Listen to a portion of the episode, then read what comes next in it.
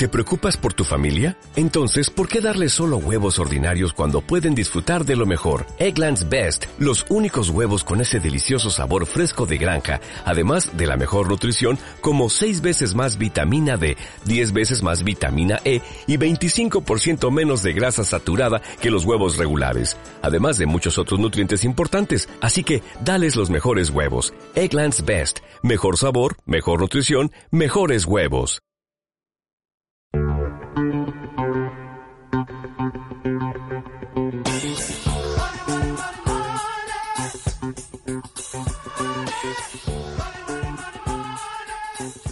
Buenas tardes y bienvenidos a un capítulo más del podcast de Nacho.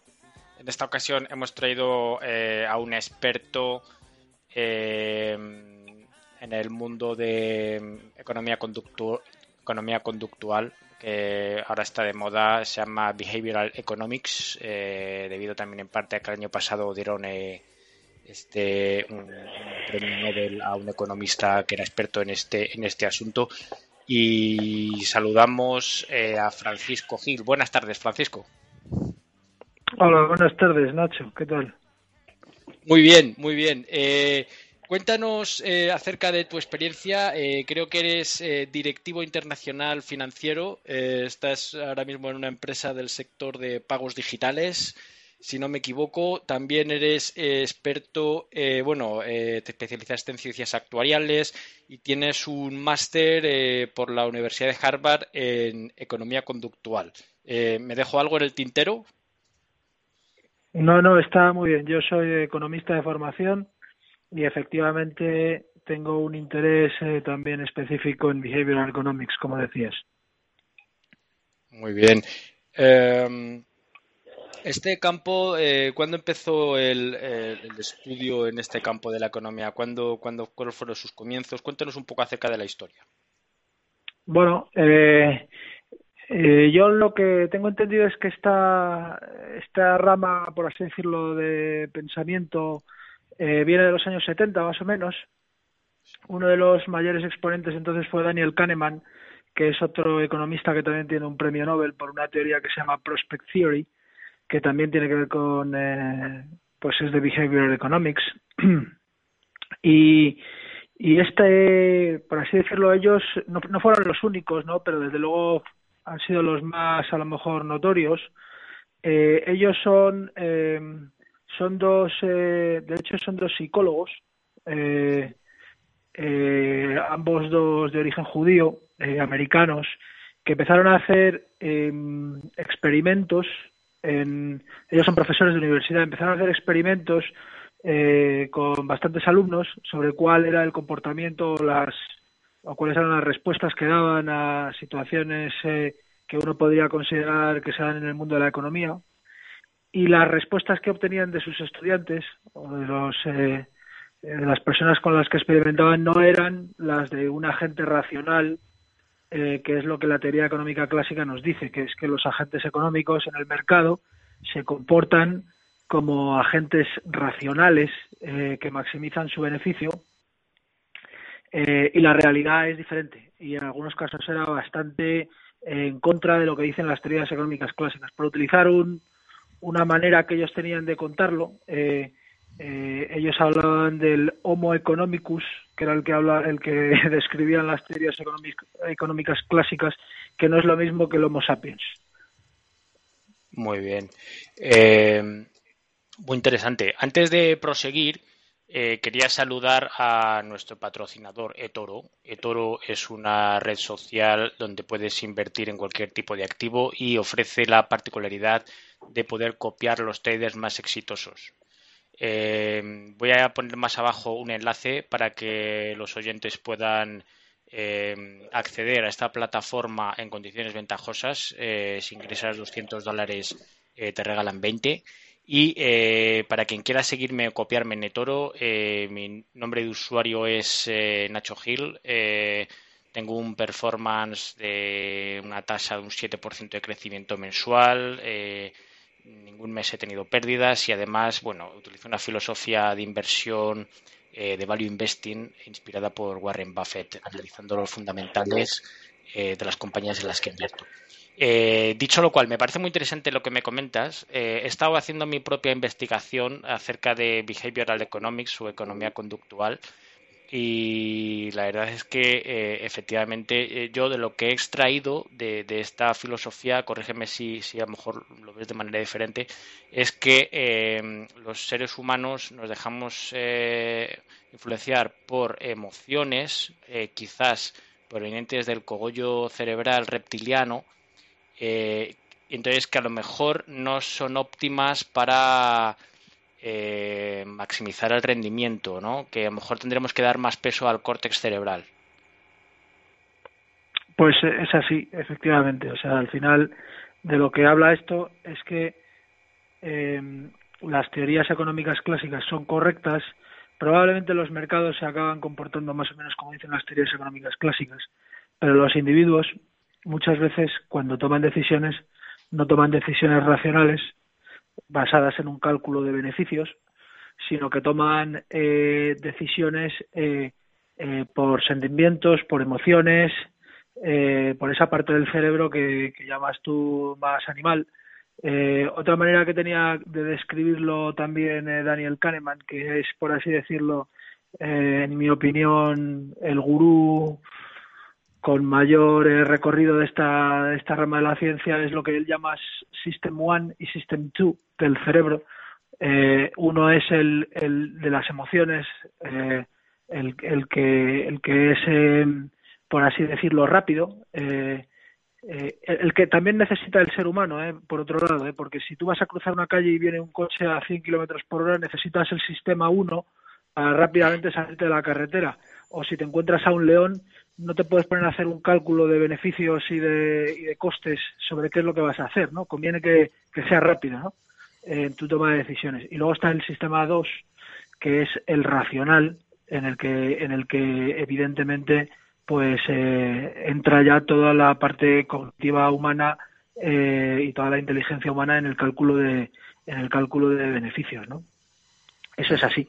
Eh, entonces, por eso eh, lo que dice este economista y muchos otros economistas es eh, que debemos ser conscientes de la realidad de cómo funciona el cerebro humano y la toma de decisiones, pues a la hora de entender los mercados, a la hora de entender eh, muchas cosas. Los mercados financieros es otro claro ejemplo en el que a lo largo de la historia se han producido burbujas brutales que no tienen absolutamente ningún racional, pero sin embargo, pues pues han ocurrido y siguen ocurriendo, de hecho. Entonces, eh, esto es una clara demostración de que, de que eh, los agentes económicos no son exactamente racionales o muchas veces no lo son. Y conviene ser consciente de ello a la hora de, eh, a la hora de, pues, hacer análisis de mercado o, en formular teorías económicas, etcétera, etcétera. el tema de las burbujas. ahora también está muy de moda por ejemplo, eh, pues diferentes escuelas económicas, está eh, eh, una teoría un poco más liberal, la escuela austríaca, etcétera, con Juan Ramón Rayo, por ejemplo, y, otras organizaciones en España. Y luego está un, otra, otro modelo más de izquierdas, más tipo keynesiano, ¿no? y los liberales, por ejemplo, yo les he escuchado achacar todo esto de las burbujas a la existencia de los bancos centrales que están creando liquidez constantemente, entonces eso es lo que está mm, eh, catapultando las burbujas. No sé si compartes esta visión. Sí, sí, sí, eh, sin duda alguna. Eh, la razón de fondo es esa, pero eso es una razón, eso es una la parte racional, la razón de las burbujas, ¿no? Entonces, evidentemente, si si si los tipos de interés son cero, prácticamente como son a día de hoy, pues hasta cierto punto acaba teniendo lógica el que se inflen los precios de los activos y que la gente busque rentabilidad en cualquier sitio. Eh, eh, y al final, pues que los precios de los activos sean desorbitados, ¿no? Eh, sin embargo, la parte más, a lo mejor, que dices que tiene que ver con la conducta humana, pues son más cuando algo está de moda y la gente lo, no lleva a precios eh, absolutamente absurdos, ¿no? Entonces, pues esto, por no decir un, o sea, por no entrar en, bueno, por, por, hacer, por, por verlo en, en, un caso en el que, el tiempo ya te deja cierta perspectiva, pues esto, por ejemplo, lo se pudo ver con toda claridad en, en la valoración de las acciones eh, en el año 99 y 2000, todas las acciones que tenían que ver con Internet, pues eh, tenían un valor, en un precio en el mercado más bien eh, absurdo, ¿no? Y esto, mm. esto sí que ahí había una parte de, de psicología de las masas, ¿no? Que llevaba a la gente a invertir en algo que no entendía absolutamente nada, simplemente porque veía que el vecino había invertido en una acción de Internet eh, y él no podía ser menos y tenía que conseguir lo mismo. Entonces, esto no es muy racional, lógicamente, ¿no? Sí, bueno, la burbuja yo creo de las más importantes, muy famosa fue la de los tulipanes en Holanda eh, en el siglo XVII y yo no sé si en esa época había bancos centrales, no estoy muy seguro cómo funcionaba el, suministro monetario en esa época, pero sí que estoy de acuerdo en que mm, las emociones de la gente también es otro factor que, impulsa las burbujas y, muchas veces los humanos nos comportamos como manadas de, bisontes en, en, África. Entonces, si vemos a uno correr, todos corremos, ¿no? Efectivamente. Em, efectivamente. Eh, para eh, los usuarios o los eh, oyentes que te pueden seguir en Twitter, ¿cuál es tu, tu, cuenta de Twitter? Pues mi cuenta, mi cuenta de Twitter, si no me equivoco, es arroba Paco Gilvares. Te lo voy a decir ahora mismo. Ah. Sí, la mía es Chufito69, la primera con mayúscula, para los para que me podáis seguir en Twitter también. Y bueno, todo lo que es eh, behavioral economics eh, a mí me interesa mucho. Yo, por ejemplo, eh, los, vosotros sabéis que yo estoy metido en el mundo de eToro y en eToro tienen fondos y uno de los fondos que hay ahí es uno administrado por inteligencia artificial. Entonces, lo que hace ese fondo es coger a los traders más exitosos y la propia inteligencia los va cambiando, midiendo una serie de variables y estimando cuál es el grupo de traders, por ejemplo, los cambia una vez al mes o algo así y pone a los seis o siete que la, que la máquina considera que van a tener más éxito. Eh, pero yo no sé si es que a lo mejor, eh, evidentemente, esa máquina todavía tiene que, ser, que ajustarse o que aprender más, pero el, rendimiento de ese fondo no es que esté es bueno, es muy bueno, pero no es espectacular. O sea, hay eh, siguiendo a los traders más exitosos se está consiguiendo mejores rendimientos. Pero bueno, yo creo que es una tecnología prometedora eh, y que si se va ajustando en el futuro todavía más eh, va a dar muchos rendimientos. Entonces, el papel de la inteligencia artificial. quizás si los seres humanos nos dejamos llevar por emociones, ¿eso es bueno o es malo? Pues eh, en ocasiones es bueno y en ocasiones es malo. Yo creo que, que lo que tiene, lo que uno tiene que saber es, es lo que ocurre, cuándo te puedes dejar llevar por emociones y sabiendo esto puede ser bueno o cuándo puede ser malo. Entonces, desde luego, eh, probablemente en, en, lo que en lo que son las eh, las relaciones personales o, incluso las situaciones de peligro físico, las eh, eh, en muchas ocasiones las emociones son buenas. Las emociones no, dejan de ser, eh, por así decirlo, eh, pues, pues resortes automáticos del cerebro en base a muchos años de, evolución. Entonces tienen un sentido, un sentido en sí mismo, ¿no? Sin embargo, el problema de las emociones es cuando las cuando las traes a la toma de decisiones eh, racionales, ¿no? Entonces, eh, pues aquí entran muchas, eh, por así decirlo, variables que, bueno, lo, que puede ocurrir es que estés tomando una decisión en, propia, en contra de tus propios intereses o en contra de lo que tú piensas que debes hacer, precisamente por las emociones o por los bias que tiene que tiene que tiene una persona, ¿no?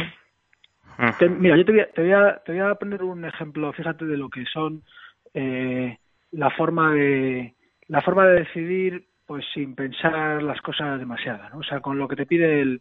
O sea, yo te, voy a hacer una pregunta y tú, y tú contestas, no, no hay una, respuesta buena o mala. Respuesta, tú, tú haz la respuesta que creas que te viene mejor a la mente, ¿vale? Entonces, eh, tú suponte que hay una, una enfermedad que, que puede matar a 600 personas, ¿vale? Sí. Entonces se presentan dos programas científicos alternativos para, para combatir esta enfermedad, ¿vale? Entonces, mira, si se presenta eh, o si se, ejecuta el programa 1, ¿vale? Se van a salvar, eh, de esas 600 se van a salvar a 200 personas, ¿vale? y, y, si se ejecuta el programa 2, ¿vale? Hay una tercera parte de posibilidades, un tercio de posibilidades que se salven a 600, ¿vale? Y hay dos tercias de que se mueran, de que se mueran todos, ¿vale? Entonces, ¿tú, tú qué opción, eh, tú qué opción cogerías? Mm, la primera. Bien. Ahora te voy a, te voy a decir eh, otra situación, ¿vale? Eh, imagínate también, eh, es, es muy similar, ¿vale? Imagínate que hay una enfermedad que puede matar a 600 personas. Es una enfermedad que viene de Asia, ¿vale? Y se presentan otros, otros dos programas alternativos, ¿vale? Entonces, está el programa 3, ¿vale? El programa 3, en el programa 3 van a morir 400, ¿vale? Y en el programa 4 hay una tercera parte de posibilidades de que nadie se muera y dos terceras partes de que se mueran 600. ¿Cuál coges tú? Eh, entonces, en la opción 3, eh, si coges esa opción, se salvan 400. Mueren 400. Ah, mueren 400. Con lo cual seguirían vivas 200. Sin embargo, la opción 4 eh, hay un tercio de posibilidades de que se salven 600 y dos tercios de que mueran los. Perdón, y, dos tercios de que mueran los 600. Correcto. Dos tercios de que mueran los 600. Eh, aquí ya. Eh, aquí ya, eh, bueno, tendría que hacer la, la para tomar una decisión tendría que, hacer una cuenta matemática, yo creo. ¿eh? Bueno, no, no, pasa nada, o sea, si no hace falta que me respondas ahora mismo, pero si te das cuenta, ahora mismo ya lo estás dudando. Sí, sí, sí, sí, sí, De hecho, si es lo primero que te pide el cuerpo, ahora mismo a lo mejor estás entre un 50% de posibilidad de coger la primera y un 50% de la segunda, no lo sé, pero pero puedes coger cualquiera, ¿vale? La realidad es que eh, el programa 1 y el 2 son exactamente igual que el 3 y el 4, ¿vale? Lo que ah. pasa es que uno es, eh, es lo que llaman el, el framing, ¿sabes? Es como te ponen la pregunta, ¿vale? En el programa 1 te dicen que 200 se van a salvar y en el programa 3 te dicen que 400 van a morir. Verdaderamente es exactamente lo mismo, con, un, con una base de 600 personas. Sin embargo, la realidad es que cuando tú haces esta pregunta a 100 estudiantes en la Universidad de Jerusalén, que es lo que hacía el amigo de Daniel Neyman, eh, y son estudiantes de estadística, son ingenieros, o sea, no son, o sea, son gente con una capacidad eh, cognitiva muy superior a sacar probabilidades de un tercio de 600. ¿Me comprendes? Sí, Pues la mayoría tenían respuestas incompatibles entre sí, ¿vale? Claro. Porque yo entiendo que uno pueda preferir arriesgarse o no arriesgarse entre las dos, pero desde luego lo que no tiene sentido es en uno ir por la zona segura y en otro ir por la zona del riesgo. No sé si me comprendes, ¿no? Sí, sí, desde luego, eh, porque mm, tal y como está formulada la pregunta, enfocas, eh, en la primera estás más animado porque piensas que vas a salvar, pero en la otra estás viendo lo negativo de los que se van a morir. Efectivamente. Esto es como el, como el, el niño, que el, chaval que le dice al cura, padre, eh, ¿puedo rezar mientras fumo? Y el padre le dice, por supuesto que es hijo mío. Pero si le dice, padre, ¿puedo fumar mientras rezo? Hostia, este, este, este suena, te dice que ya no. Entonces, el padre, el cura, tiene un problema de, del sistema 1, que es el que no le permite eh, eh, distinguir que estamos hablando exactamente de, de, lo mismo. ¿no? Entonces, este efecto es uno de los muchos que hay. ¿eh? Si quieres, ahora hablamos, te pongo otro, otro ejemplo. Esto se llama framing y es cómo te, cómo te, cómo te encapsulan, por así decirlo, el mensaje. Mira, por ejemplo, esto lo ves en los, los, los yogures diet que te compras en el supermercado, ¿vale? Eh, si, el, si el yogur te pone 80% fat free, ¿sabes? eh, eh, a ti te, te suena te suena bien, ¿verdad? Sí, sí. Sin embargo, si, te, pone 20% FAT, 20% te FAT te suena bastante mal, ¿vale? Entonces, esto es eh, esto es una botella de whisky, pues como, como el whisky tiene un 40% de gradaciones, 60% alcohol free.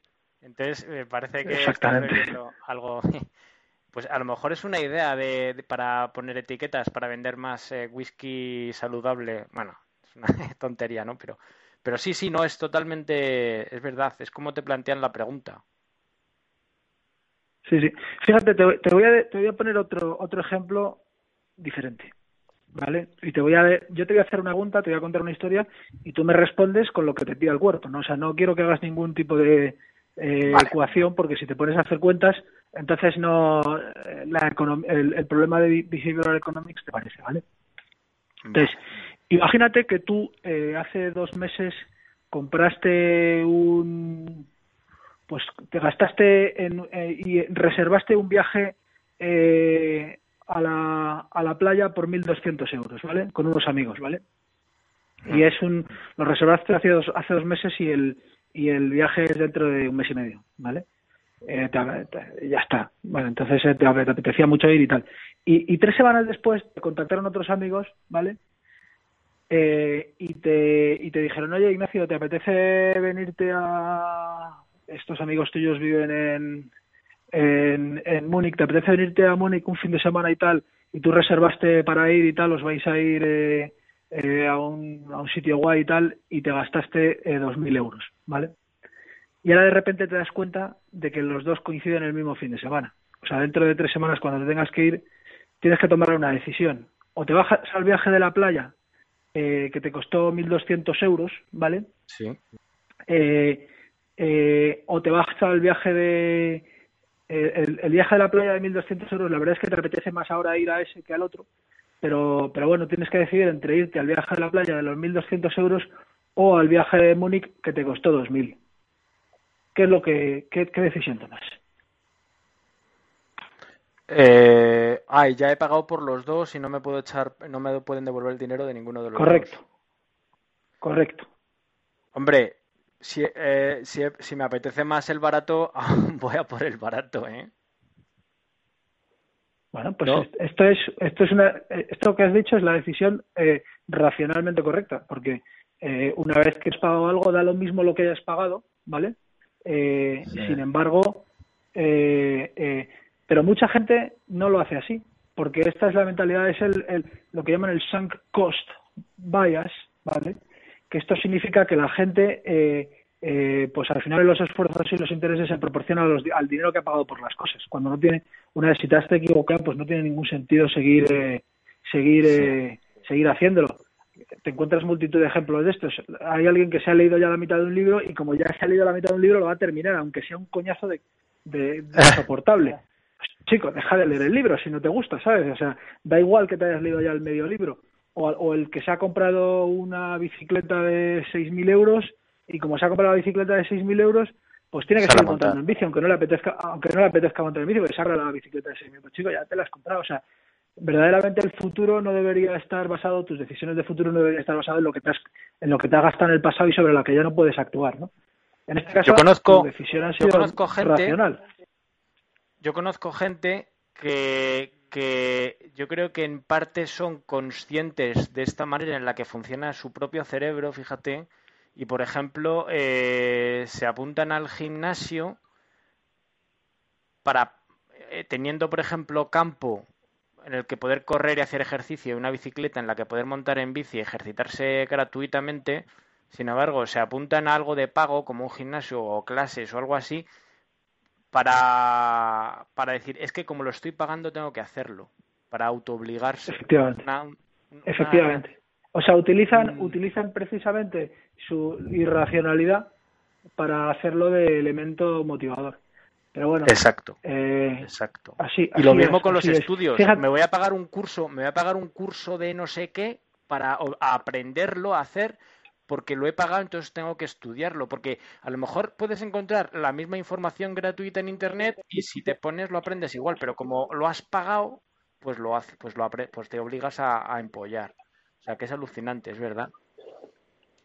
Así es, así es. Mira, si quieres, eh, el, te gusta el mecanismo este de las preguntas, tengo otro otro ejemplo aquí de otra temática diferente. Sí, sí. Mira, yo te voy, a, te voy a describir una persona y luego te voy a dar dos opciones y me vas a decir cuál encaja más eh, con esa persona. ¿Eh? Okay. O sea, primero te describo a la persona y luego te doy dos opciones de persona, ¿vale? Y tú me respondes, ¿vale? Entonces, mira, esto es un tipo que se llama Bill, ¿vale? Tiene 34 años, ¿vale? Eh, es inteligente, pero no tiene imaginación, ¿vale? Es hmm. compulsivo, eh, un tío aburrido, ¿vale? Eh, en la escuela eh, era bastante fuerte en matemáticas, pero sacaba malas notas en estudios sociales y humanidades, ¿vale? Entonces, ¿qué es, más, ¿qué es más probable? Con todos los datos que te he dado, que Bill, ¿vale? toque el jazz, la música jazz como hobby, ¿vale? o que Bill, ¿vale?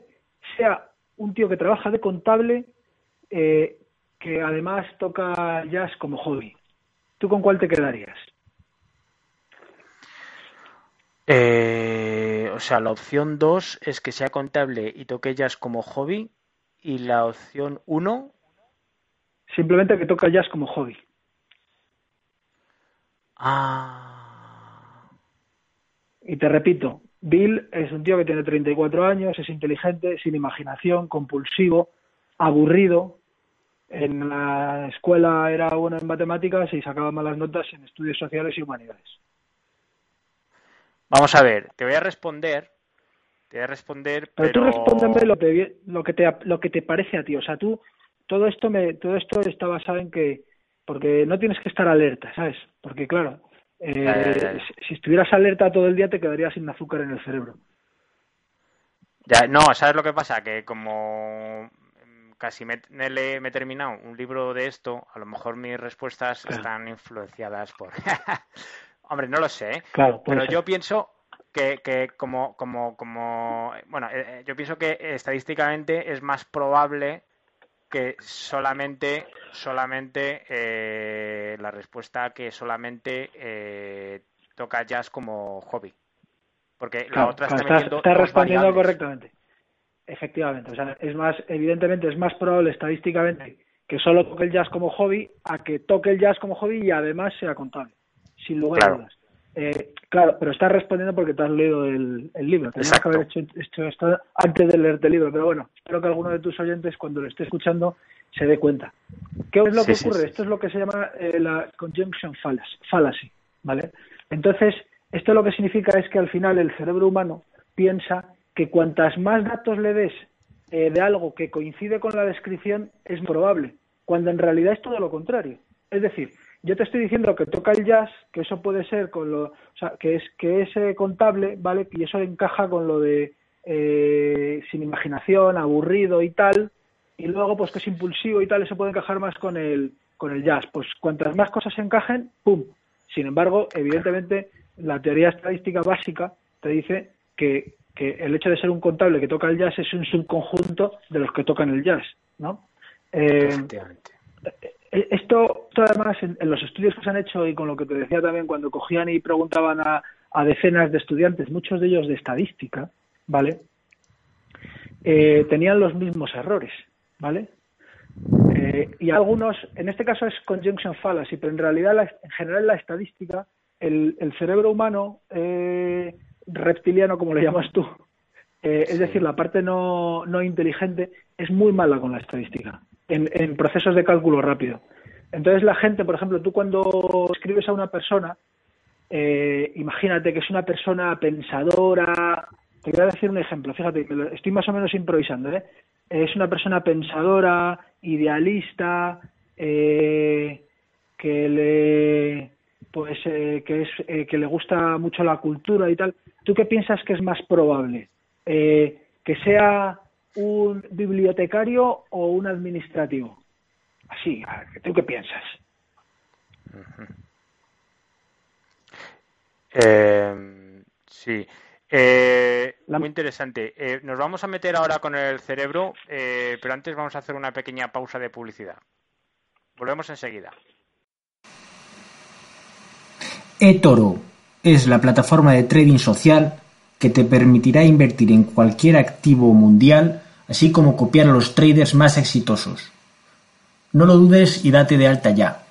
Mira en el enlace que he puesto más abajo. Estamos de vuelta de la pausa publicitaria y estábamos, eh, creo que me estabas planteando una pregunta eh, eh, sobre un bibliotecario. formúlamela de nuevo, si eres tan amable. Sí, vamos a ver. Es, es, una pregunta también para, para que tú me respondas y el oyente que lo esté oyendo ahora mismo se responda a sí mismo con lo que le parece más probable, ¿vale? Eh, que hablamos de una persona, voy a describir una persona que es una persona idealista, eh, eh, cultureta, soñador,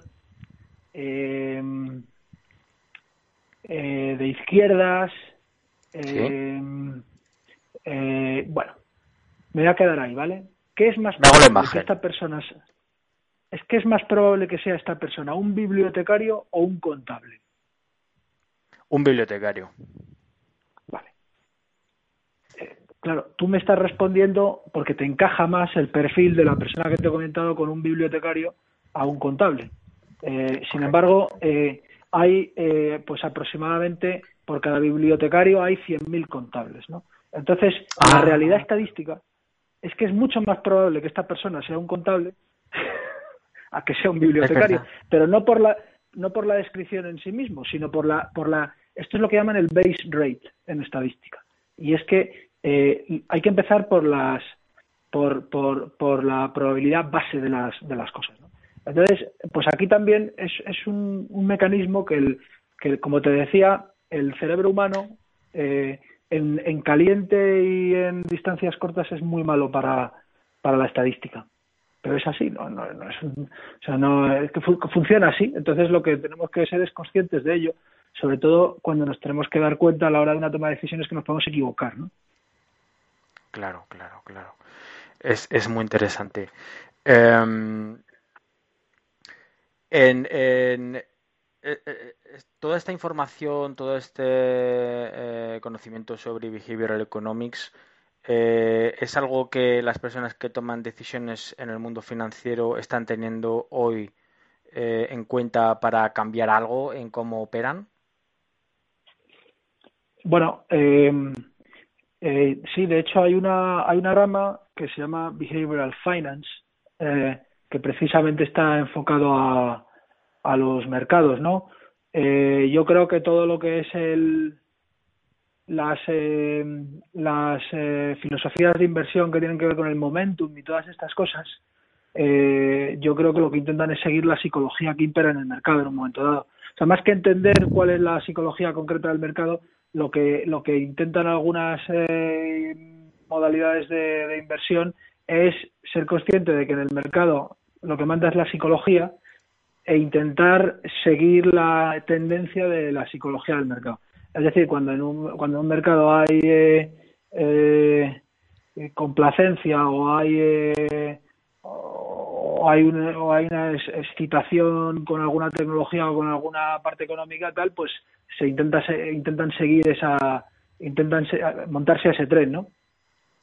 Eh, efectivamente, pero esto yo creo que siempre siempre ha sido así. De hecho, en los mercados la parte psicológica en los mercados financieros es es eh, es muy muy muy importante, ¿no? O sea, eh, si no sería inexplicable lógicamente que, que las acciones u otros activos variarán de valor entre un día y otro 10%, 15%. Es, es evidente que no puede valer un activo, sea el que sea, un 10% más hoy que ayer si no ha ocurrido nada o no hay ningún dato nuevo que, que indique que ha cambiado. Eso simplemente lo explica eh, pues, pues también eh, pues la psicología que impera en el mercado.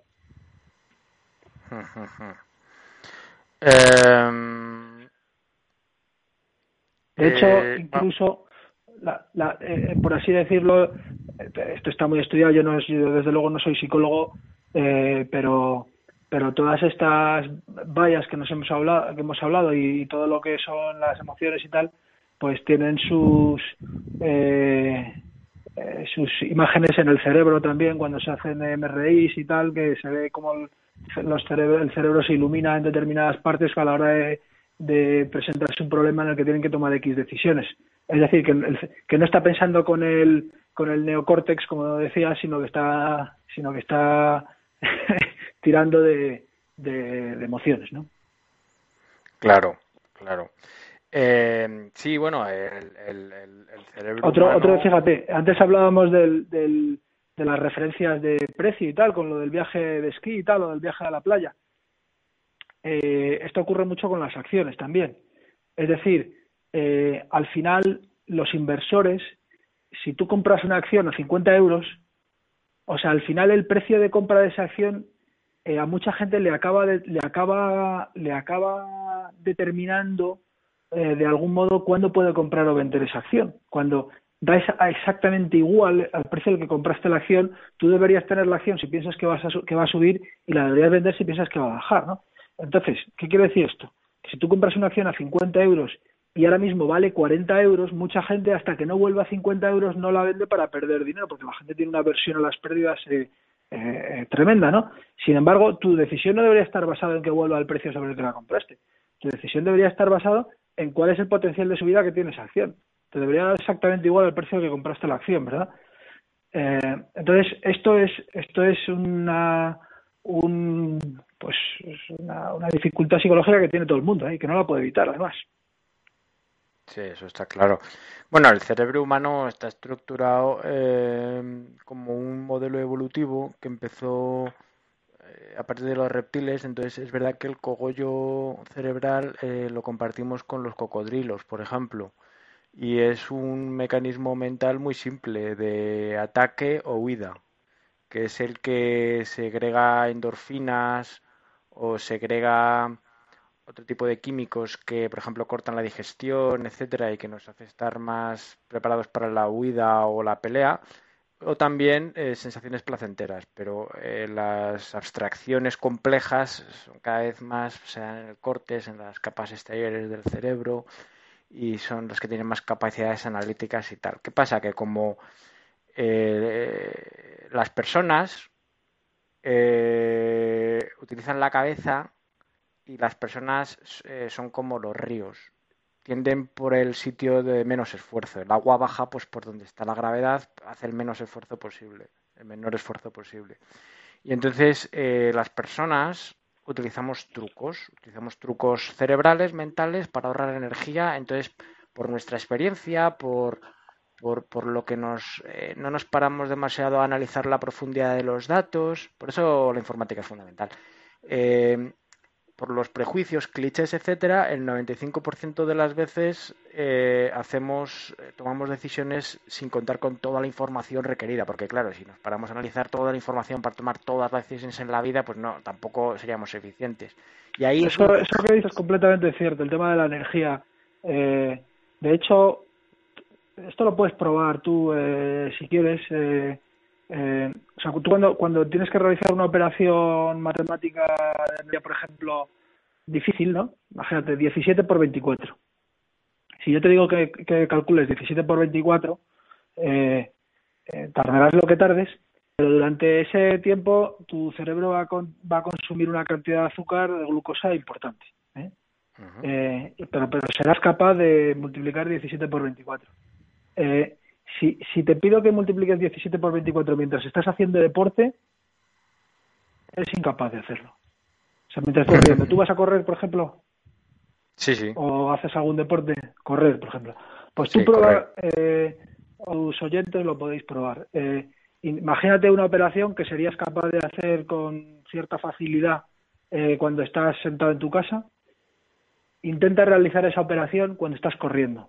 No vas a ser capaz porque no tienes energía, tu cuerpo está dosificando la energía. Entonces, efectivamente, como dices tú, el, cuerpo ha desarrollado una serie de, de, conductas automáticas que tienen su sentido, como decíamos antes, ¿eh? están basados en la propia evolución humana y la evolución y el ser humano ha sobrevivido gracias a él también. ¿eh? Pero eh, yo creo que lo importante en todo es darse cuenta de cuando el de cuando nuestro cerebro falla para estar alertas y en ese momento lógicamente ser cuando decidas tú si tienes que invertir en la energía determinada en una toma de decisiones. ¿no? Eso es lo, eso es lo importante. Efectivamente, como dices tú, no puedes estar todo el día, todas las horas analizando decisiones y tal. Eso es, insoportable. ¿eh? Y luego hay maneras de ayudarse. Como dices tú, la informática claramente es una manera de ayudar. Eh, eh, y luego hay muchas. De hecho, esto también, la behavioral economics, se ha introducido mucho en el sector público, ¿vale? Y es cómo conseguir que presentar los formularios y las formas en las que tienen que decidir los ciudadanos de modo que eh, las decisiones sean mejor para ellos, es decir, sin obligarles, ¿vale? Eh, esto es lo que se llama liberalismo paternalista, por así decirlo, ¿no? Entonces, ¿qué significa esto? Por ejemplo, eh, cuando se ven los ratios de donación de órganos en los diferentes países del mundo y de Europa, te das cuenta de que hay algunos países en que tienen un ratio de donación de órganos bajísimo, un 10 a 12, Alemania un 12%, eh, Dinamarca un 4, Netherlands un 27. Y sin embargo hay otros países que tienen eh, Austria 99, Bélgica 98, Francia 99, eh, Hungría 99. Entonces, pues, vamos a ver qué pasa, que los húngaros y los franceses son más... Eh, eh, esto es donación de órganos cuando la gente muere. Eh, pues simplemente esto es porque los formularios en estos países, por defecto, tú donas los órganos cuando te mueres y sin embargo en los otros lo tienes que decir. Entonces, si tú obligas a alguien a tener que tomar una decisión de voy a donar los órganos cuando me muera, ¿sabes? Un tío que está sano y que tiene 40 años, pues a lo mejor a muchos les va a costar tomar esa decisión. Eh, esto ocurre exactamente lo mismo con los, eh, la aportación a planes de pensiones, etcétera, etcétera. Pues en muchos países, en muchos sitios, se ha probado hacer formularios en los que el por defecto sea lo que teóricamente y según la estadística beneficia más al está en el propio interés del, del ciudadano, ¿vale? Pero sin obligarle. Es decir, siempre tienes la opción, o sea, puedes coger el que está por defecto o puedes elegir el otro si quieres. Es decir, no te está nadie eh, cohibiendo a que hagas algo. ¿eh? Claro, claro, claro. O sea, que tienes que Pero eh, proactivamente. Estos mecanismos tienen mucho éxito. Claro, normal. Tienes que proactivamente decir que no quieres ser donante de órganos. Tienes que hacer ese esfuerzo. Mientras que de la otra manera tienes que hacer el esfuerzo para hacerte donante de órganos. ¿Y crees que mm, el desarrollo eh, en tecnologías de la información, con por ejemplo algoritmos predictivos o inteligencia artificial, eh, va a beneficiar a la industria económica, a todo el tema financiero en el futuro? ¿O crees que las decisiones las seguirán humanos? Hombre, lo que, teóricamente, teóricamente cada vez hay más eh, decisiones pequeñas y del día a día tomadas por las máquinas eh, y eso será eficiente eh, y mejorará la toma de decisiones. Yo creo que sí. evidentemente, pues el ser humano siempre se reservará las decisiones importantes para el ser humano y ahí se podrá seguir equivocando, ¿no? Entonces, eh, bueno, eh, yo creo que tener un algo que tome decisiones por ti, esto lo ves hoy día en los coches. Eh, los coches a día de hoy tienen un montón de, de resorts que toman decisiones por ti. Eh, bueno, decisiones. Eh, o sea, tú no puedes eh, ir con un, coche moderno, tú no puedes ir eh, con la puerta abierta, a lo mejor conduciendo, o, ¿me, entiendes? o te, o te avisa sistemáticamente si tiene un problema la rueda, tal, no sé qué. En fin, todas estas cosas mejoran la seguridad. O sea, yo las veo positivas, ¿no? Desde el punto de vista de los mercados, pues probablemente cuantos más datos, eh, pues menos ineficiencias del mercado A ver, Esto es lo que dice la teoría, ¿no? Eh, pero al final, como las decisiones de compra de activos, al final las acaban tomando los humanos, esto eh, pues seguirá habiendo ineficiencias. De hecho, a día de hoy eh, eh, según muchas estadísticas en los mercados financieros en Estados Unidos, por ejemplo, 60-70% mm, de las eh, transacciones las están realizando máquinas, no las están realizando humanos. Sobre todo en lo que llaman el, el high frequency investment, este, ¿sabes? Que es para pues eh, hacer decisiones de inversión de compra y de venta muy rápidas para, para ganar esos eh, esas milésimas en las ventas sobre una decisión humana, ¿no? ¿Eso significa que los mercados son eficientes y que reflejan, que los precios reflejan el valor? Pues no, no necesariamente, porque depende de cómo estén programadas las máquinas. Las máquinas esas no están programadas para hacer value investing. Las máquinas esas están programadas para, para en una compra y en una venta conseguir un spread un poquito mejor, ¿no? Sí, bueno, pero también esas eh, máquinas yo creo que a veces cumplen la función de estabilizadores automáticos porque, por ejemplo, con el tema del Bitcoin hay varias exchanges de Bitcoin y si en uno el Bitcoin está un pelín más caro que en otro, una máquina automáticamente compra y vende para nivelarlo y ganar dinero de esa manera. Sí, decisiones de arbitraje, por ejemplo, esto es una decisión de arbitraje, pues eso sin lugar a dudas. Eh, claro, ese, probablemente al final, eh, sí, si, eh, si estableces mecanismos de, que, de racionalidad y una máquina evidentemente es racional, eh, pues, pues eh, es posible que al final eh, acabe siendo un mercado más racional. Pero eso está por ver. A día de hoy todavía no ha ocurrido. Hmm. Pero sí, yo creo que el tema de la inteligencia artificial para inversión va a traer mucho futuro, porque por ejemplo puedes conectar una inteligencia artificial a redes sociales y tener una visión 360 del mercado y de las empresas. Y si, por ejemplo, empieza a salir un rumor de que la marca tal han encontrado una cucaracha en la caja, pues ahí la máquina se pone corta en, el valor de esa empresa y, ya está ahí obteniendo una ventaja competitiva instantánea. Entonces, eh, eh, te quería preguntar, he estado mirando aquí un gráfico de Behavioral Economics y habla aquí de varias cosas que yo no sé si, las conoces. Habla de una cosa que es decoy effect, eh, reciprocity, haggling, luego hay otro que es supermarket psychology y otro es endowment effect. No tengo ni idea de esto que puede significar. No sé si te suenan a ti esto, de, decoy effect, por ejemplo.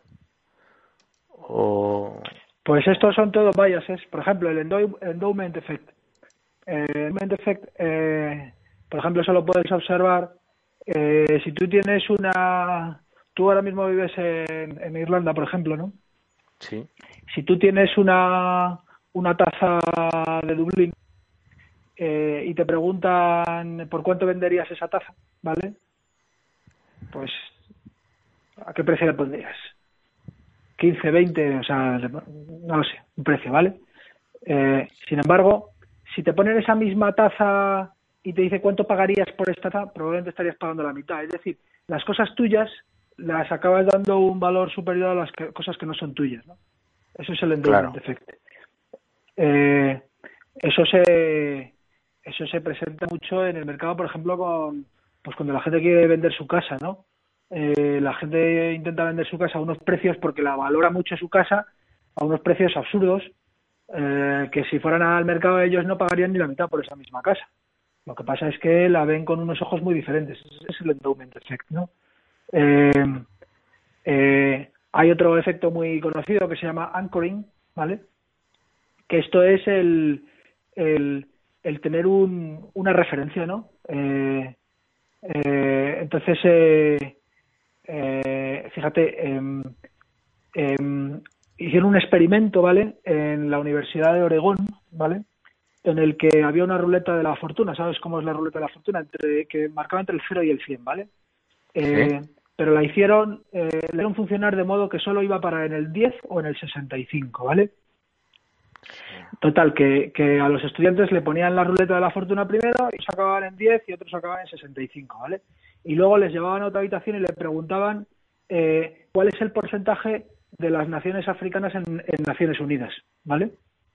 Eh, y los que habían salido un 10 se acaban mucho más al 10% y los que habían un, salido un 60 y con la ruleta de la fortuna se acercaban mucho más a un 65%, simplemente por esa referencia que tenían.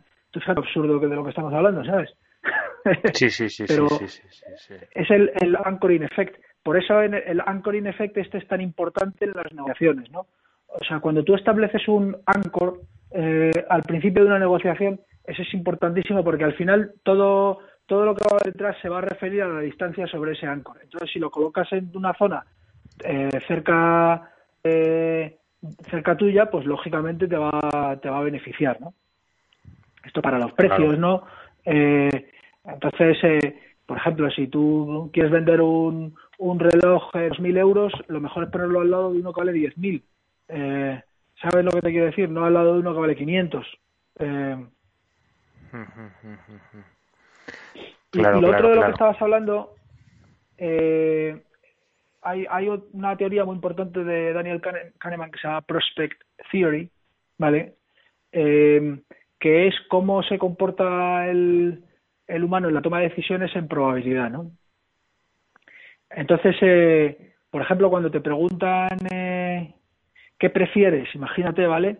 Conseguir 900 euros seguro o el 90% de posibilidades de 1.000 euros, ¿vale? Las dos estadísticamente son la misma respuesta, ¿vale?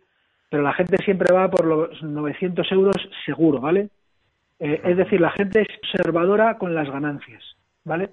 Sin embargo, si te preguntan qué prefieres, perder 900 euros seguro o el 90% de posibilidades de perder 1.000 euros, ¿vale? Aquí la gente se va a los 90% de posibilidades de perder 1.000 euros, eh, porque en las pérdidas eh, la gente está en reacia y tan aversión a las pérdidas que es capaz de arriesgarse, eh, arriesgarse más. Me, explico. Si te das cuenta es asimétrico. El, el, la, el comportamiento hacia las ganancias que hacia las pérdidas. Eso lo puedes observar, por ejemplo, en el casino, cuando hay gente perdiendo dinero, ya se, se, juegan absolutamente todo porque, eh, porque no quieren perder, aunque las probabilidades que han de ganar sean absurdamente bajas, ¿no? Sí, sí, sí, sí. sí, Entonces, ese es el, el, la teoría del prospect theory este es, eh, es cómo se comporta esta, eh, cómo se comporta el ser humano eh, con las probabilidades de ganar y de perder. De modo que no es una línea recta. O sea, el, el, el mente humano no utiliza una línea recta para eh, eh, valorar las, las, los beneficios y las pérdidas, sino que es una curva que es cóncava o convexa según estés hablando de pérdidas o de ganancias. Eh, claro. lo cual, pues efectivamente, al final lleva a decisiones erróneas, ¿no? Porque si tú tomas muchas decisiones, por ejemplo, en los mercados financieros, si vuelves al tema de los mercados financieros, imagínate, Ignacio, te, voy a decir, ¿tú qué, ¿tú qué prefieres? Eh, 900 euros eh, seguro o el 90% eh, de, de 1.000 euros, esas son dos decisiones iguales y probablemente tú me vas a decir que prefieres 900 euros seguro, ¿verdad que sí? Eh, pues...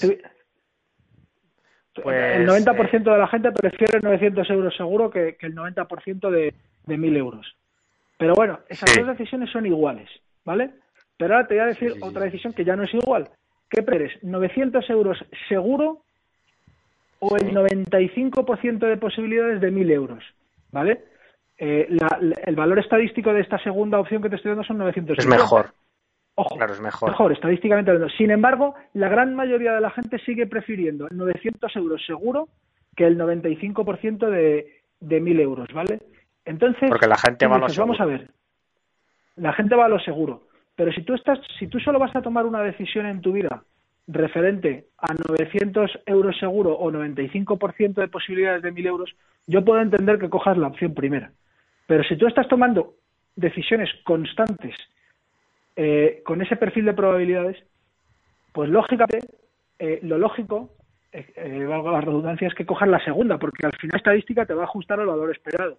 Es decir, aunque tengas mala suerte en la primera y pierdas, eh, aun con un 95% de posibilidades, las N veces que lo hagas al final te va a mover al 95%.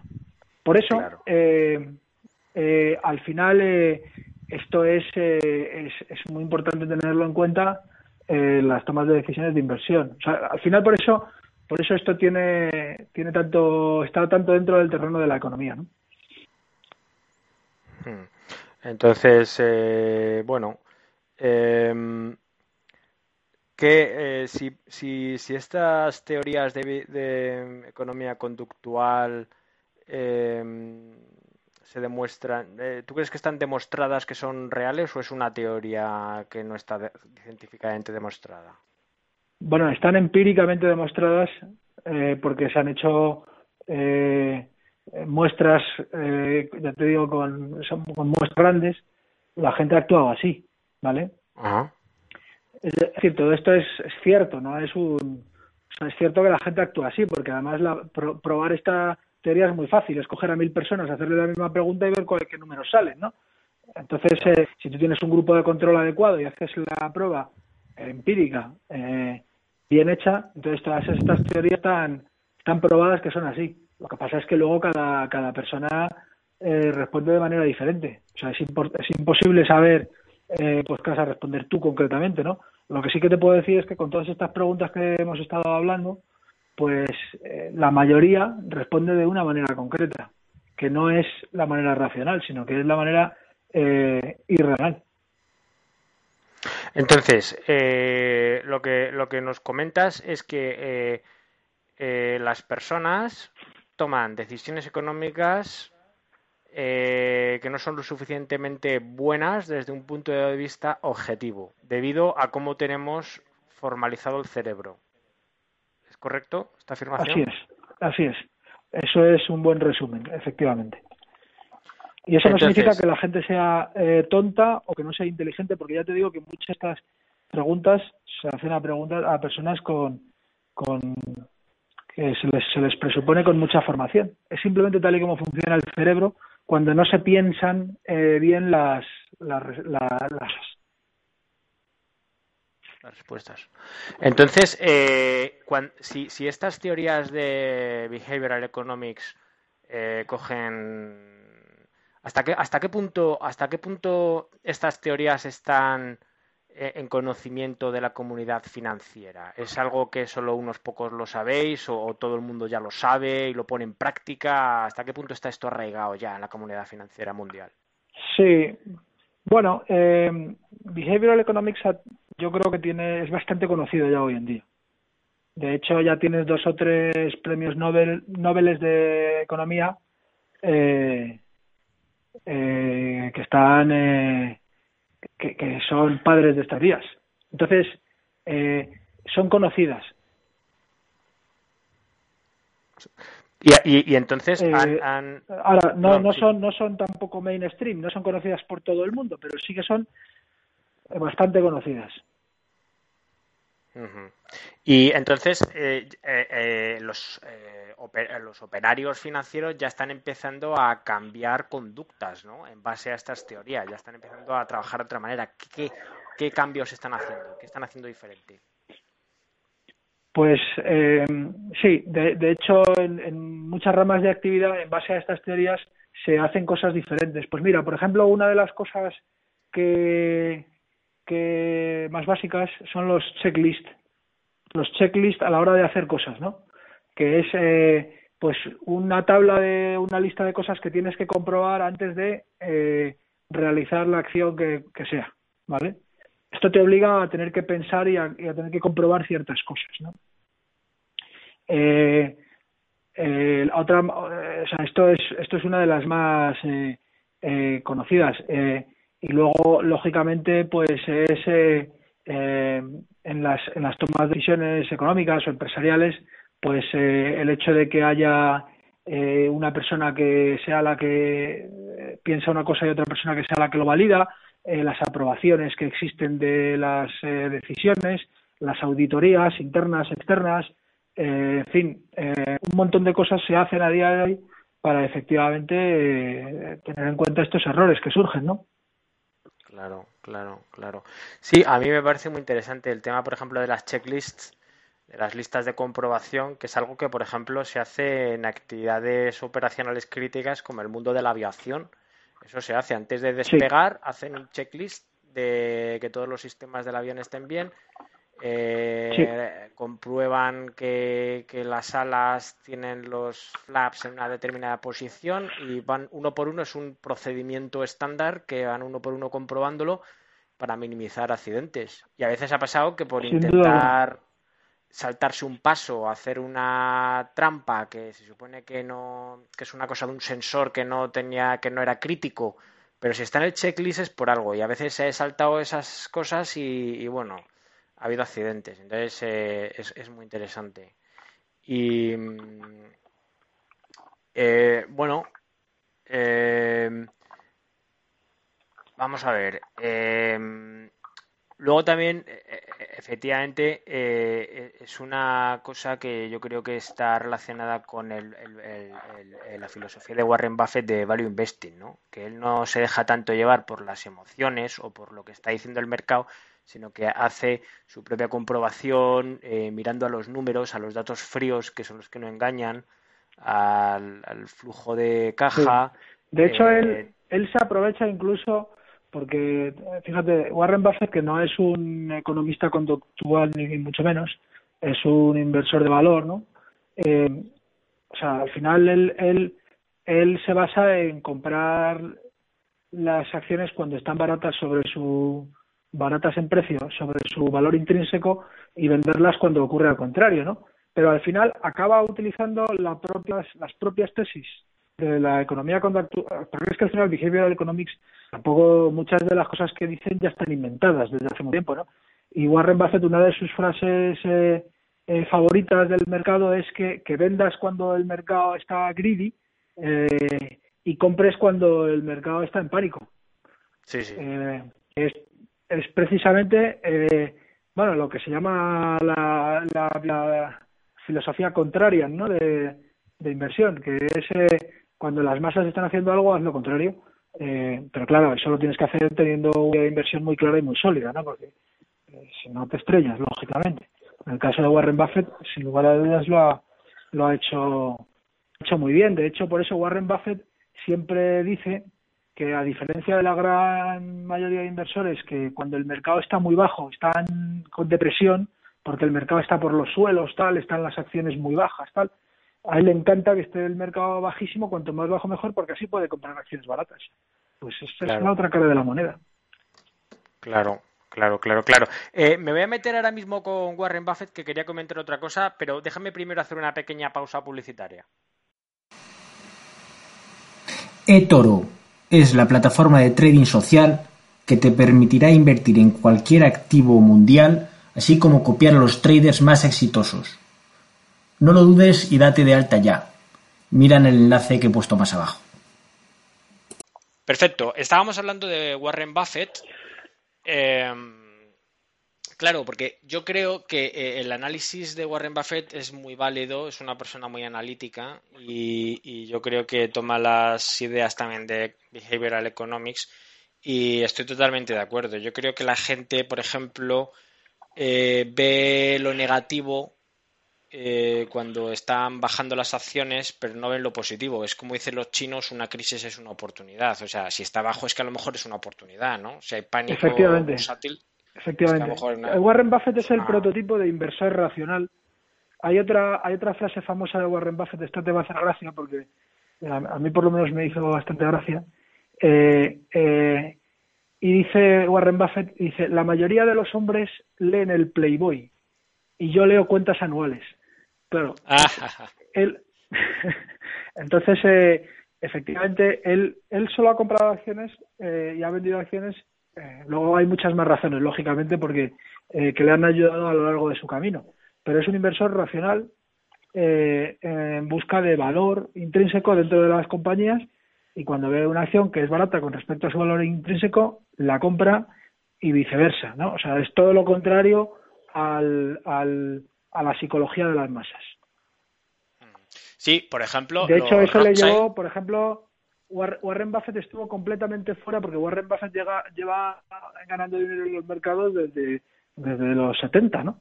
Eh, Warren Buffett estuvo completamente fuera de todos los eh, todas las acciones de internet eh, que hubo en los años 99 y 2000 eh, que había gente forrándose porque eh, todo el mundo compraba acciones de Internet, porque todo, cada semana subían un 10%, etcétera, etcétera. Y Warren Buffett nunca compró esas acciones. Eh, entre otras cosas porque no veía que esas empresas ganaran dinero y además es que no lo entendía. Entonces, si, no entiendes algo, es mejor no comprar algo que no entiendas.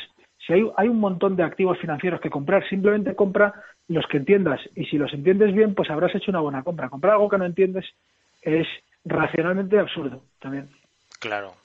Bueno, eh, por ejemplo, una frase parecida que decían los Rothschild es compra, bueno, que los Rothschild es la familia bancaria más importante del mundo eh, y son, bueno, pues una casa financiera clave en el panorama internacional. Dijeron, se les atribuye por lo menos a ellos, eh, dijeron, compra cuando haya sangre en las calles, que es un poco fuerte, pero, pero por lo visto es lo que decía.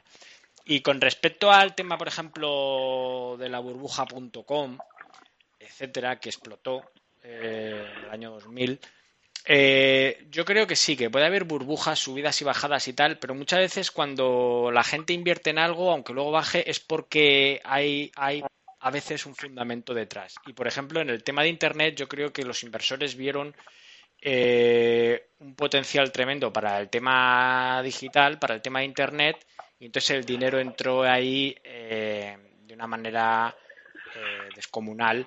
Y luego evidentemente el 90% a lo mejor de esas iniciativas pues no eran viables, pero sí que la intuición inicial de la gente de que eso iba a ser el futuro, ahí sí que estaban en lo cierto, porque eh, esa burbuja explotó y bajaron un montón las acciones, pero por ejemplo, si analizamos el caso de Amazon, eh, llegó un pico de precio pues en el año 2000 eh, la acción de Amazon explotó la burbuja.com, bajaron un montón, pero creo que la acción de Amazon ahora ya ha superado ese pico otra vez. Entonces hay veces que sí que... Sí, sí, sí, hay algunas compañías que, han, que han, lógicamente, Internet ha cambiado el mundo. No cabe Pero ha tenido que pasar un montón de años. Lo que pasa, de todas maneras, es que hay que distinguir con toda claridad entre que una tecnología vaya a cambiar el mundo, ¿vale? Que ahí puedes acertar o no acertar, y la gente que pensaba que Internet iba a cambiar el mundo acertó, la mayoría de la gente lo pensaba, es la realidad.